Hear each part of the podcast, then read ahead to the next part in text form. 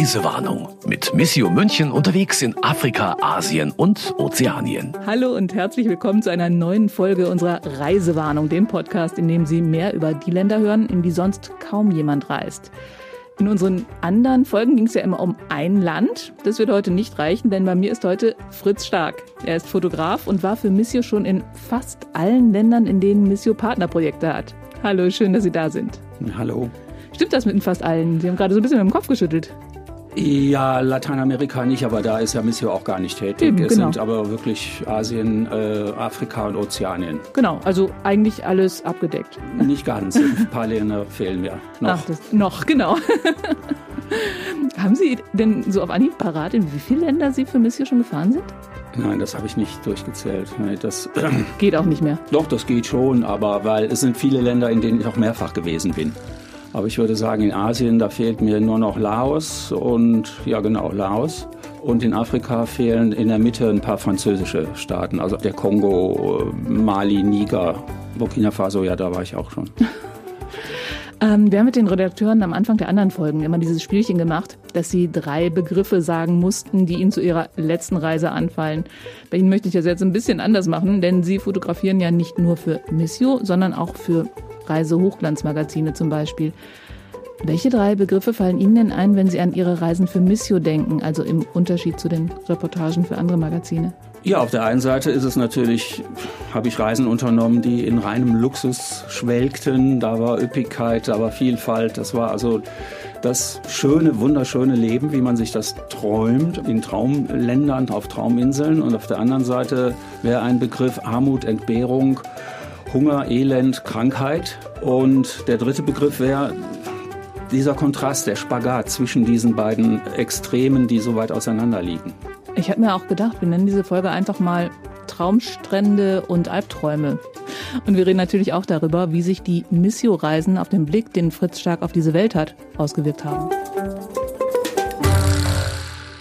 Tja, normalerweise gibt's am Anfang jeder Folge immer Länderinfos. Das wäre bei Ihnen vermutlich etwas zu lang ausgefallen. Deshalb würde ich jetzt einfach mal ein paar wichtige Facts über Sie an diese Stelle setzen. Sie sind 1950 in Aachen geboren und haben eine Schriftsetzerlehre bei den Aachener Nachrichten gemacht. Warum? Ja, mein Vater hatte dort gearbeitet und als kleiner Bub habe ich ihm ab und zu nach der Schule sein Mittagessen gebracht. Und so kam ich das erste Mal in einen Zeitungsbetrieb und zwar auf die technische Seite, nicht in die Redaktion und sah, wie dort die Zeitung vom anderen Tag zusammengebaut wurde. Und es war für mich aufregend, nicht nur diesen Geruch von Farbe, Blei und äh, diesen Maschinen, den Klang zu hören, sondern ich konnte schon sehen, was andere Leute erst am anderen Tag in der Zeitung lasen. Also wenn ich abends was brachte. Ja. Mein Vater machte sehr viele Ah. Überstunden da. Und äh, äh, das hatte mich fasziniert. Also dieses So Wesen, das Zeitungswesen. Und dann wollte man als Bub natürlich. wissen. Ja, ja, ja, das waren jetzt mehr die Lokalnachrichten. Ja, aber trotzdem gut zu wissen. Und dann war es für mich als Bub natürlich immer als erste Linie das, was der Papa macht. Und so konnte ich da eine Schriftsetzerlehre anfangen. Das war allerdings dann schon Beginn des Endes der Bleizeit. Also, wo man nicht mehr wirklich gesetzt hat, wo man nicht mehr die man Buchstaben... hat es dann noch zehn Jahre lang, ich habe ja dann auch die Lehre gemacht, aber da ging schon die Umschulung in den Fotosatz, also auch noch wieder eine Vorstufe zu dem, was heute ist. Mhm. Und bin dann in die Repro-Fotografie gekommen und musste die Fotos der Fotografen reproduzieren und druckreif machen. Und da habe ich gedacht, das kann ich besser. ich will nicht reproduzieren, sondern ich will produzieren, ich will das selber machen und habe dann damit äh, Fotografie angefangen. Ich war auch in Foto-AGs und zu Hause wurde das Badezimmer dann als Fotolabor beschlagnahmt. Die anderen Geschwister konnten dann so lange nicht baden. Ach, mit so In- Schüsseln und in dann so Schalen, stinkende, dann, wahrscheinlich erstmal.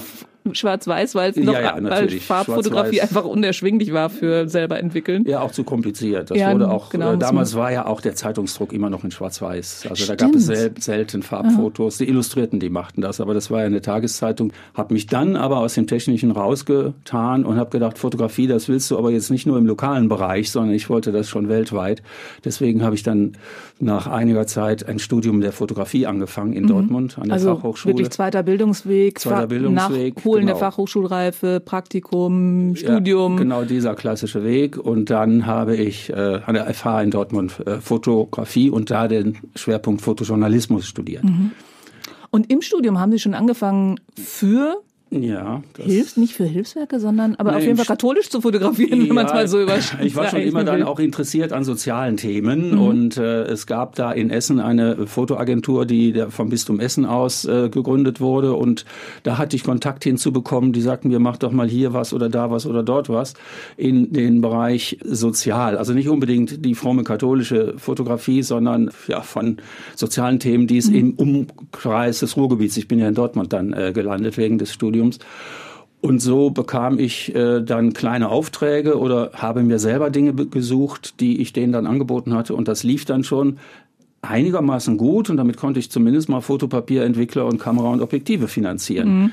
So bin ich dann an die katholischen Medien gekommen und äh, dort wurde dann ein Fotograf gesucht, weil eine Stelle ausgefallen war zu einer Missio-Pressereise auf die Philippinen.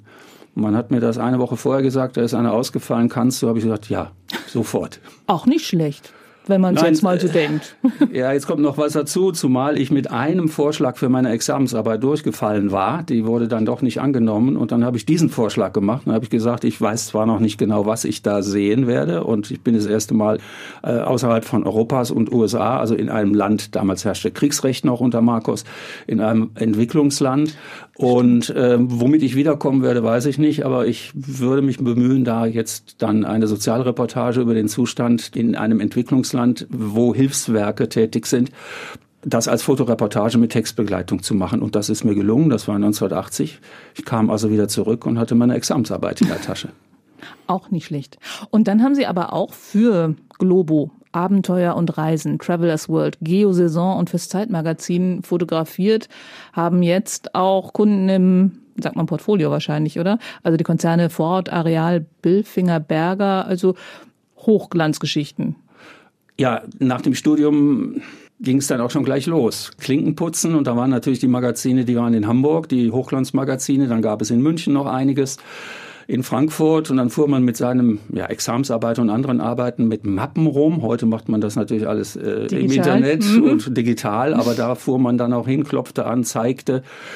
Und so kam es, dass dann die einen oder anderen auf, auf, mich aufmerksam wurden. Und dann ging auch schon bald was los, gerade mit Reisemagazinen. Ach, wenn du schon mal auf den Philippinen warst, wie wär's denn dahin? Und dann kamen also Inseln, Trauminseln wie Bali, wie Französisch-Polynesien. Es waren Kreuzfahrten auf dem Nil äh, und ähm, ja, das gefällt natürlich. Man wird Business Class hingeflogen, man lebt in Fünf-Sterne-Hotels, wird gleich schon äh, eine Rezeption mit Champagner empfangen es ist diese, diese Welt, die es gibt, natürlich, aber äh, sie ist, gefällt auch erstmal, aber sie ist nicht die Realität. Wenn man dann aber hinter die Hotelmauern guckt oder außerhalb dieser Paradiese, dann sieht man, da geht's ja ganz anders zu. Aber da haben Sie wahrscheinlich bei den Reportagereisen für diese Hochglanzmagazine gar keine Zeit dazu gehabt, um auch mal über die Mauer zu schauen, oder? Nein, aber man fährt ja durchs Land im klimatisierten Bus oder wird gefahren, kriegt ja sogar einen Fahrer. Oder es war einmal in Rajasthan, war es eine Kamelsafari, wo dann natürlich, ich sag mal, Einheimische, die in diesen, wie der Tourist sich das vorstellt, Trachten und, und Kostümen dann mitfahren, einem das Zelt aufbauen, den Grill anwerfen. Man lebt dann da in der Wüste, aber man kommt an der Realität ja nun doch nicht vorbei. Man, wenn man mhm. durch die Dörfer fährt oder vom Flughafen in die Hauptstadt fährt, sieht man das rechts und links. Und äh, ich weiß es natürlich, dass es das auch gibt und das hat man natürlich auch durch andere Medien ja schon erfahren. Aber da besteht, bei diesen Reisen besteht jetzt nicht unbedingt die, ja die Möglichkeit dahin, mhm. ich sag mal auszubrechen diese Möglichkeit wurde, weil das alles so ein bisschen parallel lief, gleichzeitig mit Missio und mit den Reisen zu den Partnern in diesen selben Ländern, in denen ich auch auf der anderen Seite mal war, wurde Wel ermöglicht. Welche Länder waren das? Haben Sie da so ein paar Beispiele, ja, wo Sie für beide waren? Also für zwei ja, komplett verschiedene mehrfach, Missionen? In Indien mehrfach so Abenteuer, eben halt River Rafting auf dem oberen Ganges ich weiß nicht, den Hippies unter uns sagt es natürlich Rishikesh, wo die Beatles ihr, okay. ihr ihre Gurus getroffen haben und äh, zur ja. transzendentalen Meditation gebracht wurden. Da ist der Gang ist auch noch sauber und da kann man ganz tolle Wildwasserfahrten machen mit einem Unternehmen und hat dann natürlich, äh, auch wenn man in Zelten schläft, aber das ist auch Luxus. Oder wie eben schon gesagt, diese Kameltouren durch, durch äh, Rajasthan, durch die Wüsten. Südafrika wäre so ein Land, wo ich mehrfach für Missio war, aber mhm. auch zweimal für Reisemagazine. Französisch-Polynesien, gut, das ist jetzt nicht, das ist ja nun halt Ozeanien zwar, liegt eigentlich im Gebiet von Missio, aber dort war ich nur mit, nur heißt jetzt ausschließlich mit, mit äh, ausschließlich für Reisemagazine und das ist dann so richtig mit Palmen und Strand das ist, und so. Ja, ja, so ist das, wie man sich die Südsee vorstellt. Also Mhm. Französisch-Polynesien, Tahiti ist ja da äh, die Hauptinsel, Ja. die Hauptstadt. Aber was mich am meisten begeistert hatte, waren die Marquesas Islands, Inseln. Die Bilder von Gauguin sind da entstanden. Er ist Mhm. auch dort begraben. Das ist eine Traumwelt, wo es da ist ja unmittelbar zu Frankreich und damit auch ein wenig Europäische Union ist, ist das Elend dort nicht hoch, sondern die leben natürlich bisher sehr gut vom Tourismus. Da landen die Kreuzfahrtschiffe, da landen die, Mhm. die, die äh, First-Class-Traveler. Und da sind auch irgendwie wahrscheinlich gerade unsere ganzen Fernwehträume, wenn ich das so höre, jedenfalls. Ja, da spielen dann die Traumschiffserien Gibt's da der Kopfkino- verschiedenen Kino und- ja, ja, ja. Gut, Nein, die Traumschiffe legen da ja in ihren Fernsehsendungen auch an. Okay. Schauen Sie anders durchs Objektiv, wenn Sie für Missio reisen, als wenn Sie für Hochglanzmagazine reisen? Wie wählen Sie da aus, was Sie fotografieren? Naja, ich habe so einen Satz, der heißt, ich kann immer nur das fotografieren, was ich sehe, was also vor mir, vor der Kamera sich abspielt. Ich sehe es nicht anders. Ich sehe es, als würde ich mit dem offenen Auge neben der Kamera schauen oder ohne Kamera schauen. Das sieht nicht anders aus. Wenn ich durchs Objektiv gucke oder durch die Kamera gucke, ist der Winkel natürlicherweise eingeschränkt. Sie können auch nicht rund. Ja, Sie haben immer nur einen Ausschnitt von der Wirklichkeit, hab- den Sie darstellen können. Ja, aber das kann man in etwa vergleichen mit dem menschlichen Auge. Es z- guckt auch selektiv. Wenn Sie also Leute in der Fußgängerzone betrachten, dann sehen Sie nicht das ganze Bild von vorne bis hinten, sondern Sie sehen vielleicht diese Gruppe, die jetzt Ihnen entgegenkommt Ja. und äh, verfolgen das mit dem Auge. Das andere drängt so ein bisschen in den Hintergrund. Und beim Objektiv oder bei der Kamera kann man das natürlich sehr gezielt machen, indem man sagt, ich gehe weiter, ich gehe näher, ich gehe, entferne mich. Ja, das sind rein grafische, ich sag mal, gestalterische Möglichkeiten, die man da hat. Wenn man Mhm. Aber Sie müssen ja erstmal gucken, worauf Sie scharf stellen wollen.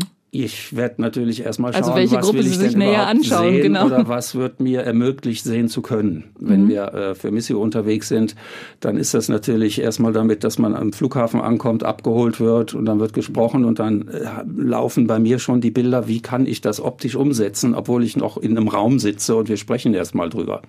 Aber äh, wenn man dann dort ist, zum Beispiel bei Familien in Dörfern oder in, ja, in Kirchen, in Krankenhäusern, dann sehe ich, was ich alles auffassen möchte. Und es ist im ersten Moment alles immer erstmal zu viel. Mit der Zeit habe ich mich daran gewöhnt, es ist nicht mehr ganz so viel. Aber meine erste Reise auf die Philippinen, da bin ich auch krank geworden daran. Das war also einfach zu viel, ich sag mal, Armut und Elend für einen Jungen, der aus einem äh, doch äh, guten Aus- Ha- Haushalt Mhm, genau, durch, aus einem ganz Land normalen kommt, deutschen wo, Haushalt ja, kommt. wo alles, wo, wo ich ein Studium geschenkt bekommen Mhm. habe, wo alle Mittel mir zur Verfügung standen, wo ich Mhm. Krankenhäuser, äh, Gesundheitssystem, Bildung und alles da ist. Und das nimmt man erstmal als gegeben wahr, das ist Standard, so ist das. Aber wenn man dann in so einem Land landet, das geht schon mit dem Geruch los, wenn die Flugzeugtür öffnet. Es hat fürchterlich gestunken. Ich weiß nicht, wo der, ob das der Flughafen ist. Der lag in der Nähe von Tondo, einem der größten Slums, sagen wir, Townships, die es, die es gibt auf der Erde. Und es riecht nach faul und das wird noch verstärkt durch diese Hitze und man merkt, oh, jetzt, das ist jetzt doch, äh, ja, es geht auch mal ein bisschen dann aufs Gemüt, wenn man jetzt mehrere Tage dann über diese ja, durch dieses Hüttendorf, was auf dem Wasser ist, was auf einer Kloake schwimmt. Und da leben die Menschen und man, äh, und das riecht natürlich sehr unangenehm. Und dann kommt diese Hitze dazu und dann ist man schockiert, wie freundlich die sind, wie die einen anlachen, wie sie sich freuen, dass man kommt und ihre Situation sehen will und bitte auch fotografieren soll, möchte, damit die anderen das sehen. Guck mal, so leben wir hier. Nicht, weil sie betteln, sondern ganz einfach, weil sie sagen, guck mal, was ich hier erreicht habe. Ich habe meine Hütte wenigstens aus Bambus so einigermaßen, die hält, die andere war mal eingebrochen. Ich bin auch dann eingebrochen über so einen wackeligen Steg und dann kommen die Leute gleich, ziehen einen raus. Das wenige gute Wasser, frische Wasser, was sie haben, damit waschen sie einen dann ab. Und sagen ja, der Grund war, ich war zu schwer. Also die wiegen ja da nicht so viel und dann mit meiner Kameraausrüstung bin ich da lang gegangen und dann zack war ich bis zum bis zur Hüfte im Wasser. Oh je. Ja, und, und das hat sie wirklich krank gemacht dann. Also, äh, ja, ich sag jetzt nicht, dass ich mit Fieber da lag, aber es war so, dass es äh, einfach mal einen Tag zugemacht hat. Dass und ich sie musste umgehauen also, hat. Umgehauen, ja, und äh, es war auch sehr unangenehm, aber am nächsten Tag Mhm. ging es dann schon wieder. das war eben halt, ich würde mal sagen, so die äh, Inauguration, also meine Einführung in die in eine Welt, die ich bisher ja nur aus Fernsehbeiträgen kannte. Und es ist was anderes, wenn man da mittendrin steht. Sie haben mir im Vorfeld auch erzählt, es gibt so wirkliche Traummotive. Zum Beispiel, wenn viele Leute an einem Tisch sitzen. Also Beispiel interreligiöser Dialog. Es war Niger, glaube ich, oder was Nee, war's? es war auf, äh, in Indonesien. In, Ja, ja. okay. Und da sitzen dann fünf Leute am Tisch. Wie fotografiert man das so, dass da irgendwie eine Spannung rüberkommt? Ist ja, gibt ja, nichts Langweiligeres, ähm, oder? Ja, das kommt oft, dass man dann einfach, aber das gehört ja nun mal dazu. Zunächst mal, das betrifft ja dann mehr interessanter oder wichtig ist das natürlich für die Textkolleginnen und Kollegen und für mich auch als Information, was gibt es denn? Aber dann ist eben eine Diskussion. Runde mit äh, christlichen Führern, katholisch, protestantisch, äh, mit Muslimen und die treffen sich und da wird darüber diskutiert, ein großes Tisch-U und die sitzen alle da und haben alle Fläschchen Wasser da vorne und noch möglichst noch ein Mikrofon und dann sage ich mir, das ist der Tod jedes Fotografen, was soll er jetzt hier machen? Das sind ja fürchterliche Bilder. Und dann sitzt Gruppen, man, Gruppenfoto für die Lokalzeitung.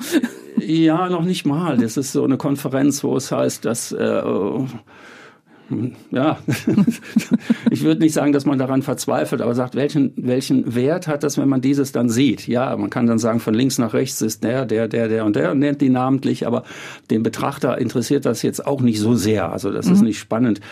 Äh, Und trotzdem kann dann was entstehen. Ich erinnere mich das eine Mal, dass dann also eine äh, katholische Ordensschwester in ihrem Habit und ein äh, Imam, äh, ein muslimischer Imam in seinem Habit, in seinem richtig tollen Ornat da sind. Und die saßen aber weit auseinander. Und plötzlich stand die Nonne auf und schenkte ihm einen Tee ein. Und das war der Moment, wo die sich wirklich Auge in Auge anstrahlten und anguckten und sprachen. Sie sprachen darüber, ob du den oder den Tee haben willst. Also es war jetzt wirklich kein interreligiöser Dialog. Aber da war für mich in dem Moment der Moment, wo ich sage, ja, und das ist das Bild, was ich dann optisch rüberbringen kann zu, zu dem Thema. Weil Dann- diese beiden Gesichter und vor allen Dingen auch deren Kleidung drückte das aus. Es ist dann immer ganz einfach, dass man sagt, ja, das muss ja ein Muslim sein und das muss ja eine katholische Nonne sein.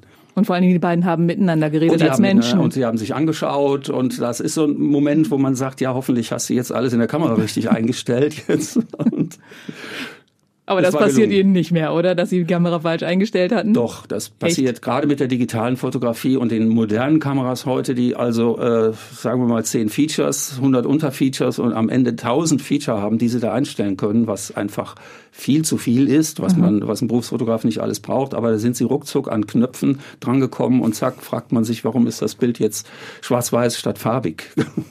Was beruhigt mich das, wenn Sie das jetzt so sagen? Mir Ja, das passiert das laufend. Ja, ich stehe da immer mit diesen tollen Kameras, die wir haben und denke, ich wollte eigentlich nur ein Foto machen. Ja, ja. ja, ja. Das soll alles drauf Ja, sein. sie hat ja auch so eine, ich sag mal, so eine Idiotentaste, wo sie sagt, ich mache alles automatisch, Mhm. aber das muss nicht alles äh, so sein, wie ich das haben will. Das stimmt, das, das macht dann den Profi aus. Aber diese ganzen Einstellungen, ich habe da auch schon sehr, sehr gelitten. Da waren so schöne Sachen. Sie haben eben schon mal angedeutet, Sie waren in Südafrika mehrfach. Es gibt ja so, so ganz viele Themen, die Sie in, in wie vielen Jahren Fotografen leben jetzt? Ich weiß nicht, wann Ihr Naja, Examen mein war. Examen habe ich 80 gemacht, 1980 gemacht und 40 Jahre äh, bin ich jetzt schon dabei. Profifotograf.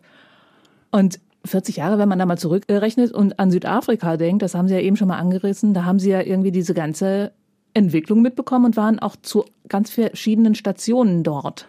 Ja, das erste Mal war für ein Reisemagazin während der Apartheid, als die südafrikanische Fremdenverkehrsverbund dachte, komm, äh, wir brauchen Geld, die Europäer haben Geld, wir fahren die da runter und machen so ein bisschen Propagandatourismus. Also wie toll das da ist. Und dann sehen sie den Krüger Nationalpark und dann fährt man auf den Tafelberg und dann geht man in die Weintäler und man wird da köstlich bewirtet und es ist eins der schönsten Länder der Welt.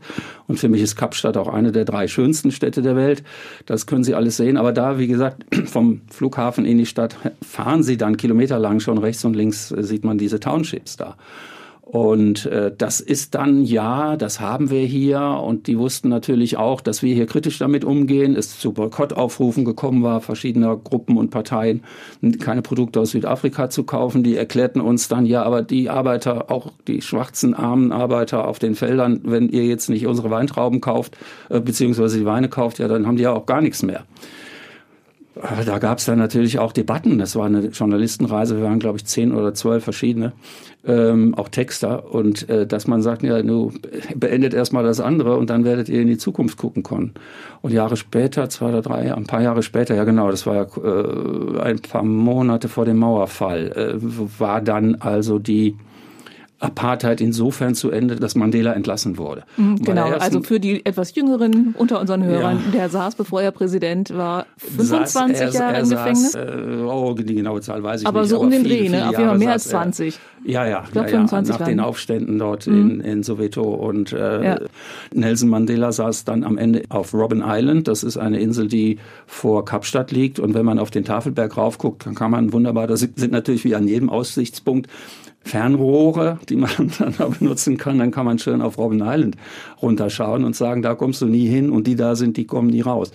Und Jahre später war ich dann auf Robben Island, nachdem also Mandela Präsident auch wurde, dann ist das auch seine Zelle zum Museum geworden. Da kann man sagen, ja, guck, unsere Diskussion damals im Bus wahrscheinlich, die hat dazu mit beigetragen. Ja, aber tatsächlich haben Sie wahrscheinlich so ein bisschen was bewegen können, oder? Also wenn man Nein, ich denke nicht, dass ich Nein, nicht jetzt Sie habe. persönlich den großen Stein ins Rollen gebracht. Denke ich, hat Mandela ein bisschen mehr getan, aber dass Sie äh, dass Fotografen oder Journalisten aus dem Ausland dann mal gesagt haben, ja, hm? sagen, es gab natürlich von den Europäern äh, eine große Bewegung, die auch für äh, die Abschaffung der Apartheid war. Mhm. Da gehören Journalisten mit dazu durch ihre Beiträge, die sie dann hier gemacht haben. Aber ich denke, die Vernunft hat gesiegt und aus dem Grund haben natürlich Nelson Mandela und de Klerk auch äh, mit Recht ihren Friedensnobelpreis erhalten.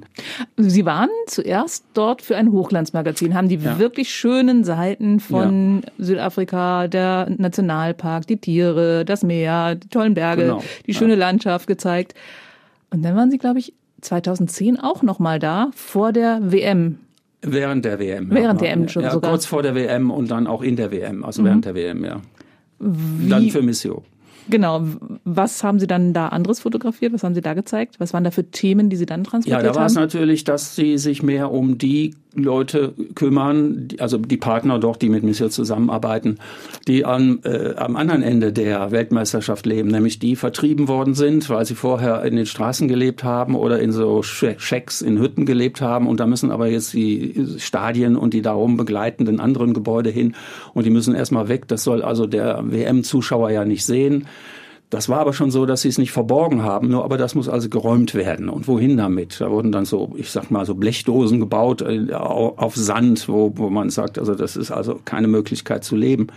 Diese Seite ist natürlich die, wo dann Missio ins Spiel kommt, weil sie sagt, wir haben da Partner, wir kümmern uns darum und was kann man unternehmen, denen zu helfen. Die bauen jetzt keine Hütten oder bessere Hütten oder sowas alles, aber die haben Personal vor Ort, was sich um die Belange und die Nöte der Menschen kümmert, die in Not sind. Mhm. Und das ist dann der Schwerpunkt bei den anderen Reisen oder da bei denen, äh, wo ich dann für Missio unterwegs bin. Aber haben Sie da auch so diese Gegensätze dann fotografieren können? Ja, also, also innerhalb dieser einen Reise? Ja, bei der ersten waren wir auch auf der äh, Baustelle des mhm. Olympiastadions, was wirklich eines der schönsten ist und da fragt man sich, was macht ihr danach mit diesem Stadion, wenn also die WM vorbei ist? Aber in Kapstadt, äh, in, in Johannesburg wurde ja auch sowas gebaut und in Durban. Wir waren auch während eines Spiels wer war das denn? Italien, Uruguay oder sowas im Stadion. Äh, und man merkte, dass die Begeisterung der einheimischen Bevölkerung wirklich auf dem Höhepunkt war. Sie mhm. waren sowas von stolz, obwohl sie ja eigentlich nicht so eine Mannschaft haben, die jetzt Weltmeister werden konnte unbedingt, aber Gastgeber zu sein, das erste Mal in einem Land, was vor wenigen Jahren, wenn ich das zurückrechne, ja noch unter äh, einer Apartheid lebte. Mhm. Und die haben die Vuvuzelas ins ja, Fußball, das, die, in die Fußballwelt die habe ich heute noch in den Ohren. Können Sie noch was hören? Ich habe auch noch eine zu Hause, die ich Echt? mir damals mitgebracht habe. Ja. Die waren ja fürchterlich laut, die Dinger. Nein, ich fand, es war die richtige Musik zu, in diesem Land. Das okay. können Sie natürlich in, sagen wir mal, in Peking würde das nicht passen mhm. oder in München würde das nicht passen. Da Aber passen dann Kuhglocken. okay. Aber, in dem Land zu sein, wo gerade die Weltmeisterschaft stattfindet ja, und wo die Deutschen durchaus berechtigte Hoffnungen hatten, hatten ja. und sie können nicht zu den Spielen. Wie war denn das?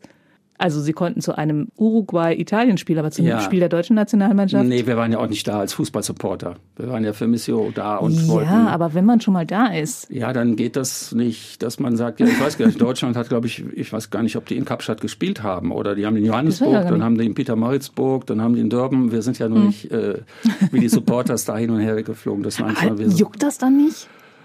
Ah, jetzt könnte ich. Ja, hätte ich gerne, aber das war nicht unbedingt. Nee. nee. nee nein, ich bin ja. Es war nicht so wie die Karotte vor der Nase, die ihnen weggezogen wurde. Nein, nein, also so ein Fußballfan bin ich nicht. Okay. Dann hätte ich mir, dann hätte ich gesagt, komm, Missio, äh, fahrt ihr dahin, ich kaufe mir ein Ticket und mhm. heute fahrt der Nationalmannschaft hinterher. Und da waren wir, also nein. Ich habe gedacht, wenn man dann schon mal da ist, dann. Mm. nee, so ein großer Fußballfan bin ich okay. nicht. Aber wir waren bei Südafrika. Ja. 2018 waren sie dann nochmal da, haben sie mir erzählt. Jetzt zuletzt, warum war das zuletzt? Weiß ich nicht mehr. Ich habe mir nur aufgeschrieben, dass Sie ja, dann zu, vor, vor, zwei Jahren nochmal da waren. Oder waren Sie dann privat da? War das die Geschichte? Nee, privat war ich da noch nie. Privat, also muss ich sagen. Das ist auch nicht schlecht. Privat war ich noch nie im Ausland. Sagen wir mal, meinen Bruder in Belgien besucht. Nein, privat habe ich keine Auslandsreisen gemacht. Ist ja witzig. Nee, Was machen Sie denn im Urlaub? Äh, ja, da sitze ich bei mir auf dem Balkon und genieße die Sonne. Weil cool. ich bin im letzten Jahr auf fünf Reisen in vielen Ländern gewesen und dann ist dann auch mal gut. Okay. Äh, ich habe dann auf diesen Reisen äh, nicht die Traumstrände besucht, habe nicht im Wasser gelegen, bin nicht auf Berge geklettert oder mhm. sowas alles oder in Hotelpools, sondern der steht bei mir nicht auf dem Balkon, aber da sitze ich so dann. Planschbecken. aber ähm, das ist ja schon interessant. Sie reisen in die ganze Welt kriegen mit, was in den Ländern wirklich los ist. Dadurch, dass sie für Missio unter anderem fahren, kriegen auch die Hochglanzgeschichten serviert, wenn sie den Auftrag haben. Und es ist nicht so, dass sie dann tatsächlich diese Hochglanzgeschichten einfach mal genießen können? Oder warum, warum reizt es sie dann nicht, dann einfach mal zum Füße hochlegen, unter Palmen ja. zu reisen?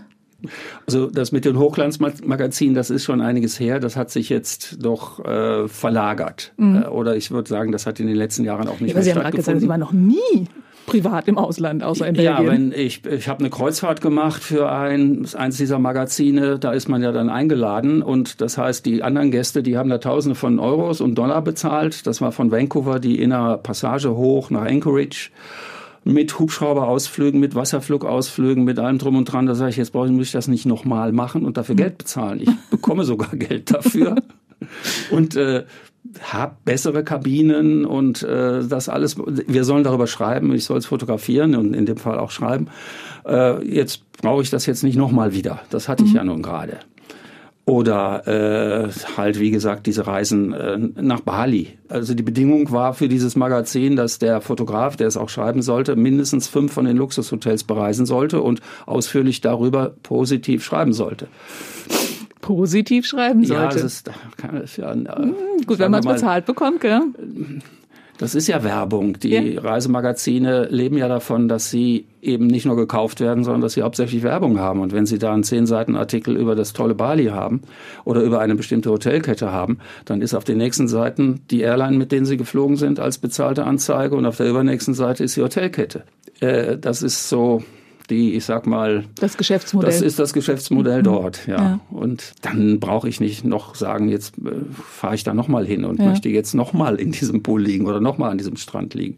Aber weil es dann andersrum so ähm, in Ländern, in denen Sie für Missio gewesen sind, dass Sie gesagt hätten, ach, das würde mich jetzt noch mal ein bisschen mehr interessieren, da würde ich jetzt gerne noch mal ein bisschen länger bleiben, weil die Missio-Reisen sind ja auch mal relativ kurz. Da ist man so eine Woche maximal, glaube ich, in einem Land. Da sieht man ja nicht so wahnsinnig viel vom Land.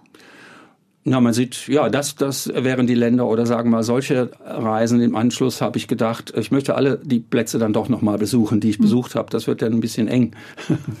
also da ist so viel Zeit. Das heißt, die, eigentlich die hätten Sie es gern gemacht, aber dann war die nächste Reise schon da. Na, die so schnell Beruflich. hintereinander war das immer nicht. Mhm, ich bin schon doch auch die meiste Zeit in, in Deu also zu mhm. Hause in Deutschland und habe hier auch noch ein paar Sachen zu tun. Aber da würde ich gerne nochmal sehen und zwar aus einem anderen Grund. Wenn man äh, vor, vor, sagen wir mal, zehn Jahren das letzte Mal in Kenia war, dann würde ich heute gerne nochmal nach Kenia fahren. Und man ist ja sicher erstaunt, wenn man sieht, wie hat sich das da verändert. Mhm. So in den Innenstädten, da baut man ja jetzt überall dann diese Glastürme hin und alle müssen ja, also arm sie auch sind, sie müssen ein riesiges Konferenzzentrum haben, weil einmal im Jahr findet da eine UNO-Konferenz und der Rest ist dann da leer. Das ist aber in allen Hauptstädten. Da will sich ein Präsident irgendwie ein Denkmal setzen. Bei uns die Bürgermeister, die hatten das, das Schwimmbad war für die dann Stimmt, ja. in Ordnung. Aber äh, also so etwas zu sehen. Und wie haben die Flüchtlingslager, die ich gesehen habe, wie haben die sich aufgelöst? Ich kriege in den Nachrichten mit, die sind größer geworden. Die Binnenflüchtlinge, wenn ich sehe, äh, die somalischen Flüchtlinge, die äh, in Kenia leben.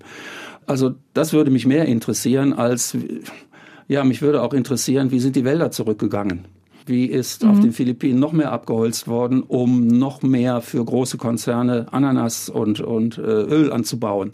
Sie sind jetzt ganz schön rumgekommen und es war jetzt auch nicht immer ungefährlich. Sie haben mir vorher erzählt, Sie feiern zweimal im Jahr Geburtstag, auch dank Missio.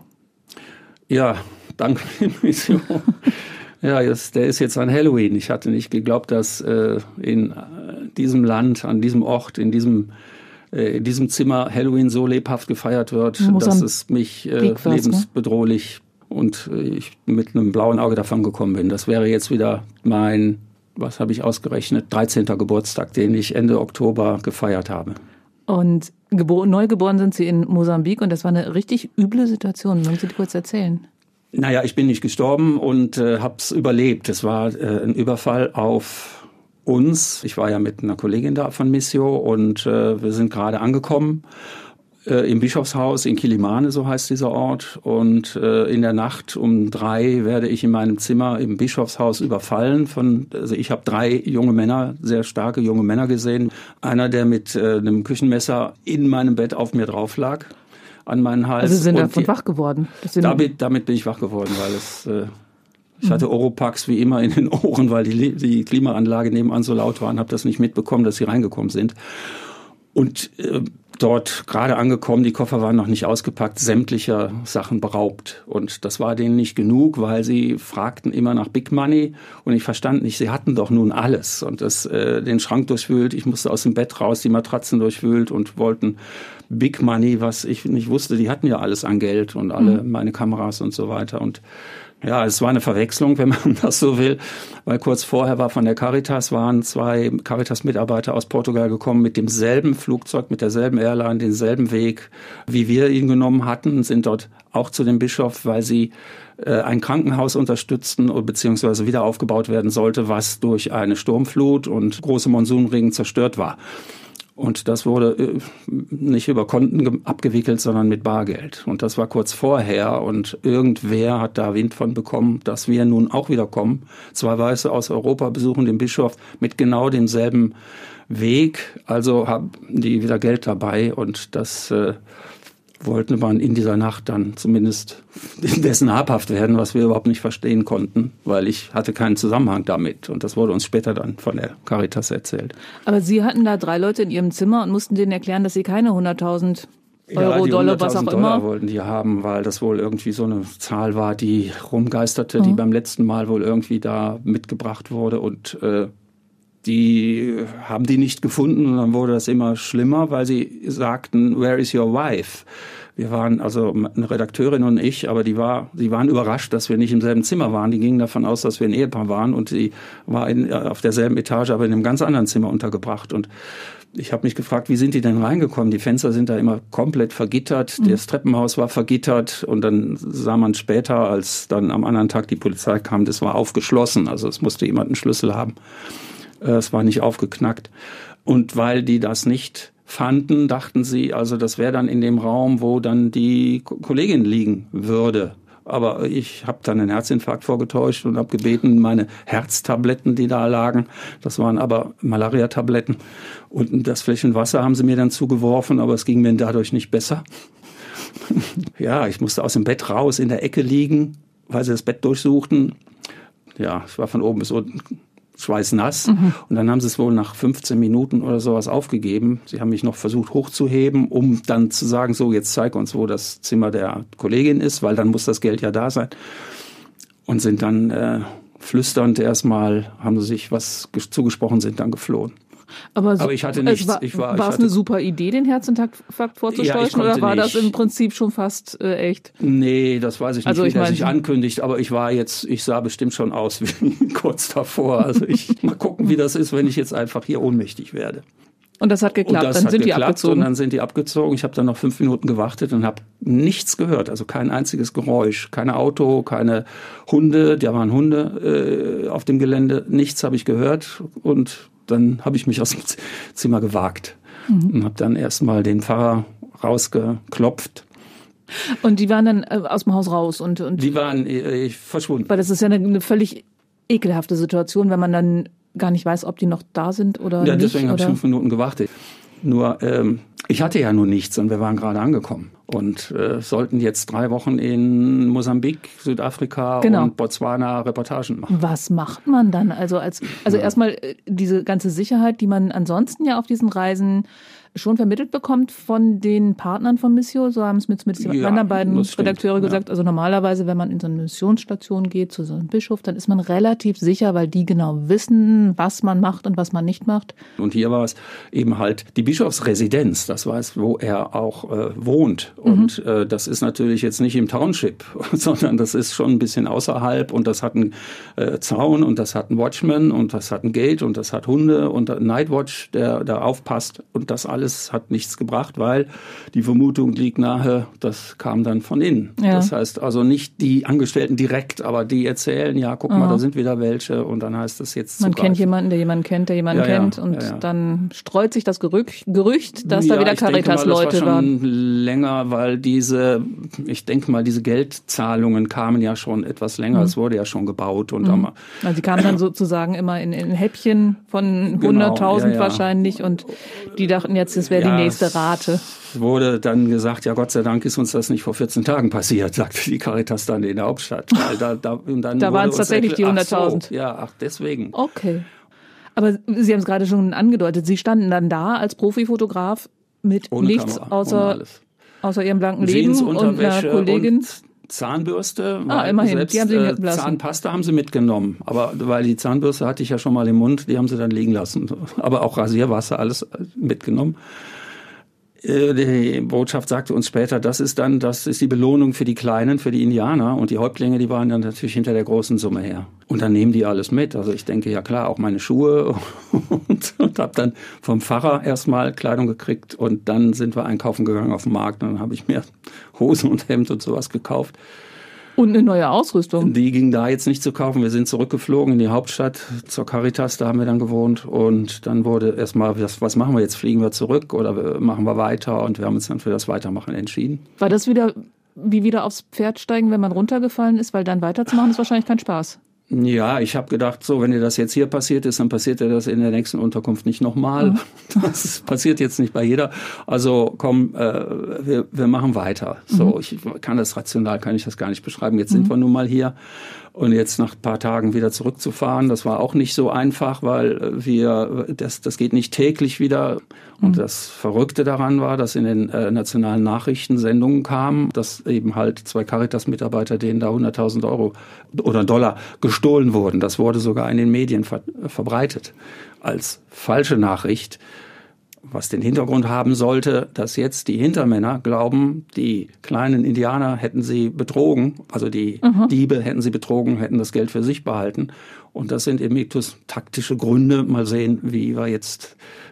Haben Sie jemals gehört, ob die erfolgreich waren? Nein, das weiß ich Taktik? nicht, aber ich habe noch Jahre danach auf südafrikanischen äh, Internetseiten über diesen Vorfall gelesen und dann Wahnsinn. stand sogar mein Name da. Wie die an das gekommen sind, weiß ich nicht. Und dort stand immer, dass wir eben diese Summe dabei gehabt haben, die da gestohlen wurde was, wie wir jetzt nochmal richtig stellen wollen, nicht gestimmt hat. Aber sie mussten sich eine neue Kamera besorgen. Ja. Die, ich meine, sie haben jetzt nicht gerade so die kleine Knipskiste dabei, die ich mitnehme, wenn ich in Urlaub fahre. Nee, ähm, äh, wie funktioniert sowas dann? Wie organisieren Sie sich? Ja, wir haben geschaut, haben wenn wir weitermachen. Wir wollten ja sowieso nach äh, Johannesburg und von da aus wollten wir weiter nach Botswana für die nächsten Geschichten, die schon alle, die warten da, die Partner. Das ist ja alles mhm. schon auch lange, lange vorher eingestielt gewesen. Da kann man nicht sagen, ja, ich komme jetzt nicht. Wenn ich also an Kameras komme, dann machen wir das weiter und die konnte man in äh, Johannesburg kaufen. Die haben das, aber jetzt nicht das allerteuerste, allerneueste. Die Caritas hat Geld vorgestreckt und damit sind wir dann los und haben uns, also ich mich dann mit Kameras mhm. und Filmen und Objektiven wieder neu eingedeckt. Allerdings nicht das, was ich so äh, kaufen würde, äh, aber es ging. Damit konnten wir die mhm. Reportagen mhm. weitermachen und die sind dann auch erschienen. Mhm. Also Sie haben dann nicht noch jahrelang weiter mit diesen äh, Kameras Nein, gearbeitet, die, die haben Sie dann direkt in Deutschland wieder verkauft. Okay. Jetzt hätte ich gerne wieder ein schöneres Thema. Nordkorea war noch so ein politisches Ereignis, wo Sie als erster Reisejournalist in mm. Nordkorea waren oder wie habe ich das verstanden? Das war zwar weit vor dieser Geschichte, aber ja, es war sehr noch, spannend. Als Ostblock und Westblock noch äh, gegenüberstanden, als die Mauer noch stand und es gab einen Berliner Reiseunternehmer, der nur so auf kleine spezielle Abenteuerreisen sich spezialisiert hatte. Den hatte ich mal auf einer anderen Reisegeschichte kennengelernt und der sagte, er wäre da an Nordkorea dran und er hätte da Möglichkeiten. Und dann plötzlich sagt er, ja, es besteht die Möglichkeit, dass also das erste Mal westliche Touristen dahin könnten. Und er wusste, dieser, Unter äh, dieser kleine Reise, dieses kleine Reisebüro wusste, dass ich Journalist bin. Und äh, sagte mir, da können wir natürlich nicht sagen, dass du Journalist bist, die sind ja nach wie vor ausgeschlossen, sondern überleg dir was. Und dann habe ich gedacht, ja, ich bin äh, Grafikdesigner und Künstler und mit mein Schwerpunkt Hobby ist Fotografie für Kunst. Und so habe ich dann also auch tatsächlich das Visum bekommen. Und wir mussten damals dann über Ostberlin, Moskau nach Pyongyang einreisen. Wir waren insgesamt acht Leute und da wurde man dann schon, jeder hatte ungefähr drei Herr Kim, die heißen alle Kim mit Nachnamen da, mhm. so wie bei uns Schmitz mhm. und äh, die auch zum Teil sehr gut Deutsch konnten, weil sie in Ostberlin studiert hatten. Und die waren unsere ständigen Begleiter. Und am zweiten, dritten Tag wurde mein Kollege, mit dem ich das Zimmer dann teilte, ein Textkollege und Autor, wir wurden dann runtergerufen. Dann heißt es so, Herr Stark und der Kollege, Sie sind Journalisten. Sie sind illegal in diesem Land. Ja, aber Herr Kim, doch, auf keinen Fall. Doch, wir wissen. Und dann sagten die uns unsere Presseausweisnummer, unsere Mitgliedschaft beim Deutschen Journalistenbund. Und da kann man dann natürlich, das war noch die Zeit vor äh, Internet, also das war noch nicht so einfach rauszukriegen. Und da konnten wir natürlich nicht mehr Nein sagen. Und dann haben die gesagt, okay, wir werden jetzt illegal im Land, weil wir uns nicht als Journalisten ausgegeben haben, sondern als Touristen. Und jetzt müssten wir also ganz streng nach ihren Bedingungen dann äh, reisen. Und das war überraschenderweise genau das, was ich mir nicht hätte träumen lassen, dass sie uns das zeigen. Nämlich die Kindergärten, wo die Kinder Gehirn gewaschen werden, wo die gedrillt werden, mit Gummihandgranaten auf Onkel Sam Puppen werfen, in so kleinen Panzern rumfahren. Wir wurden in die Stadien gebracht, wo die große Show mit Militär da abläuft, wo also diese Bilder, die man jetzt mittlerweile ja öfters gesehen hat, wo das, wo die ganze Tribüne riesige Gemälde macht mit Pappkarten, die aber wirklich sowas von äh, gut sind. Das habe ich sonst nirgendwo mehr gesehen als dort in Nordkorea. Und ich habe gedacht, ja, nun, also wir werden jetzt nicht ausgewiesen oder ins Gefängnis gesteckt. Und die zeigen uns genau das, was ihre Propaganda möchte, dass das im Westen gezeigt wird. Und eigentlich hatte ich da auch mehr dran Interesse. Also im Prinzip dadurch, dass sie erwischt worden sind, haben sie genau das bekommen, was sie wollten ja, was die wollten und was wir eigentlich wollten. Ne? Wir, Echte Win-Win-Situation. Wir sind auch auf, also ist ein fantastisches Land, wenn man die Gebirge da sieht. Und zu der Zeit gab es noch keine Skilifte. Mittlerweile gibt's ja da auch Skilifte, die österreichische und Schweizer Firmen dahin gebaut haben. Aber äh, die haben tatsächlich eine der wunderbarsten Landschaften. Und dann, äh, die werden gezeigt, dann sind wir natürlich nach Panmunjom an die Grenze gefahren. Ich war schon mal vorher in Südkorea und habe auf dem Turm auf der anderen Seite, wo die Amerikaner und die UN-Truppen stehen, äh, durchs Fernglas geguckt. Nun wurden wir von denen fotografiert. Äh, und man kriegte die Geschichte dann völlig anders gesagt. Also den Koreakrieg, die Nachkriegszeit und so, da sind also zwei komplett verschiedene Versionen, die man dann bekommt von denen, wissend, dass sie nicht stimmt. Wow, ein total interessantes Leben als Fotograf. Die letzte Reise, die Sie gemacht haben, war nach Ägypten. Das war nach Ägypten mit Mission, ja. Was haben Sie da so als, als schönste Erinnerung oder als, als eindrücklichste Erinnerung präsent? Ich war, glaube ich, viermal in Ägypten. Das erste Mal war es auch wieder eine Reise von einem Reisebüro oder von einer Agentur. Äh, genau, auch wieder so eine Traumstrände und Verkehrsbahn Geschichte. Ne? Ja, es ging um die Nilkreuzfahrt. Und da wurden Journalisten eingeladen, damit sie darüber berichten, um dann noch mehr Leute. Ja, das mhm. ist wirklich lohnend. Ich kann es empfehlen. Es ist wirklich toll und es ist herrlich, auf diesen Schiffen zu sitzen und rechts und links sieht die Landschaft vorbei und dann kommt man natürlich zu den historischen Städten. Dann war ich kurz nach dem Frühling dort, also nach dem arabischen Frühling, mhm. als dort auf dem Tahrirplatz die Demonstrationen jetzt schon dafür gesorgt hatten, dass das alte Regime weg war. Und dann bin ich jetzt nochmal da. Da hatten wir geschaut mit Missio, wie weit hat sich das jetzt dann im, jetzt auch im Dialog zwischen den Christen und den ähm, Muslimen, wie ist das weitergegangen? Wie sieht die Freiheit dort aus? Der Unterschied ist, dass jetzt dieses Land 110, 100, 110 Millionen Einwohner, die Stadt ist, glaube ich, gar nicht mehr zu zählen, entwickelt sich so rasant stark. Also die Stadt Kairo in, in der Mitte, die alte, ist ein Bruchteil gegen das, was drumherum ist. Das wird irgendwann bald ja bis ans Mittelmeer ragen diese gigantische Baumaßnahmen, die dort stattfinden, die nicht so sehr in die Höhe gehen, sondern in die Breite. Und dann fragt man sich, woher soll denn das Wasser kommen? Die haben nur eine Wasserquelle und das ist der Nil und der wird jetzt oberhalb gestaut in äh, Äthiopien. Das heißt, die wollen natürlich das Nilwasser für sich nutzen, um Energie draus zu machen. Der Staudamm muss ja erstmal angefüllt werden. Das heißt, da unten kommt weniger an. Also mhm. auch der Sudan kriegt weniger und die Lebensader Ägyptens wird wenn nicht versiegen, aber doch wenigstens weniger werden. Und das bei einem Bevölkerungswachstum, das, das so stark ist, dass ich nicht weiß, wie die das lösen wollen. Mhm. Da befürchte ich, dass es die Konflikte um Wasser, dass die die nächsten großen Kriege sein werden. Ja, also Sie haben jetzt wirklich als Fotograf immer auch so die Einblicke in die aktuellen politischen Entwicklungen in den Ländern bekommen? Ja, die mache ich, macht man sich ja vorher schon ja, hier. Man aber Sie sehen es halt wirklich, dann, die Auswirkungen dann vor Ort. Das, dann sieht man das. Es gibt ja die Möglichkeit bei uns, wirklich alle Quellen auszuschöpfen. Und dann sieht man, vieles ist ähnlich und man kommt einfach nicht dran vorbei. Das sind nun mal Tatsachen. Ja. Und wenn man dann da ist, kann man sie auch überprüfen und sehen. Und wenn man einfach nur dann mal ich sag mal, eine Stunde lang nur durch Vororte fährt, die jetzt erstmal nur Baustellen sind, wie gigantisch das da und wie schnell das da mhm. wächst, dann fragt man, wohin das führt in so einer Explosion in diesem Land, mhm. wo dann auch noch die einzige Quelle des, des Überlebens äh, ja doch eingeschränkt werden wird. Äh, das ist das, ja, was mich mehr interessiert, als zum Beispiel jetzt in Hurghada zu tauchen. Obwohl Sie das bestimmt auch schon gemacht haben. Nein, habe ich nicht. Da Echt? war ich noch nicht. okay. Jetzt dürfen Sie wegen Corona nicht reisen. Ja. Da scharren die Füße schon, aber ich muss sie irgendwie beruhigen äh, und sagen, Füße, ihr werdet so schnell nicht äh, loswandern können. Aber was tun Sie jetzt gegen Ihr Fernweh? Ja, da kann ich gar nichts machen. kann ich. Ja, das muss ich beruhigen. Denken Sie denn manchmal an die, die Menschen, die Sie unterwegs kennengelernt haben, vor allen Dingen, wenn Sie mit Missio unterwegs waren? Ja, gerade mit denen, die ich durch Missio kennengelernt habe, in all den Ländern, in denen wir waren. Weil am meisten bewegt hat mich immer Menschen, das sind Ordensschwestern, das sind Pfarrer, das sind äh, Gemeindemitarbeiter, die sich um die eigenen Leute kümmern. Ob es nun im Dorf ist oder in der Schule, die dort als Lehrer arbeiten, die die Bildung voranbringen wollen die Frauenarbeit, die Mädchen, die wirklich täglich kämpfen, damit es denen besser geht. Und das sehen die nicht als globales, großes Ganzes, sondern sehen die das in dem Bereich, wo sie eingesetzt sind, in ihrer Gemeinde, in ihrem Orden, in ihrer Schule.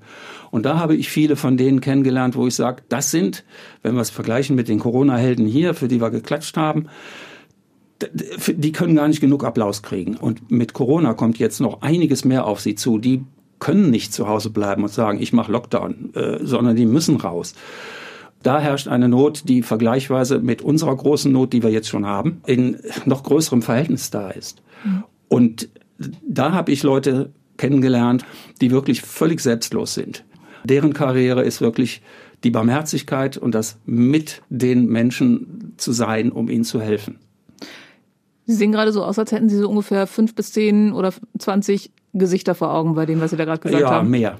Das sind mehr. Also mit den vielen Reisen und den vielen Begegnungen, die ich äh, erleben konnte, äh, sind es wirklich sehr, sehr viele. Hoffnungsträger ja, für ja, die Region. Ja, wo ich sage, das ist eigentlich auch in diesen Ländern so ein Rückgrat. Also wenn das fehlt, dann denke ich mal, es geht ihnen schlechter. Also dann fällt so ein Körper zusammen, wenn die nicht ordentliches Rückgrat haben. Fritz Stark, vielen Dank für diese Weltreise der etwas anderen Art. Herzlichen Dank. Und das war's auch schon mit dieser Folge der Reisewarnung. In der nächsten Folge nimmt uns Christian Selper mit in das Land der aufrechten Menschen. Und wenn Sie sich jetzt fragen, welches Land das ist, ich habe es auch nicht gewusst, es ist Burkina Faso. Am 4. Februar ist es soweit. Bis dahin machen Sie es gut. Ihre Brigitte Strauß. Das war Reisewarnung mit Missio München unterwegs in Afrika, Asien und Ozeanien. Ein Podcast von Missio München, produziert vom katholischen Medienhaus St. Michaelsbund.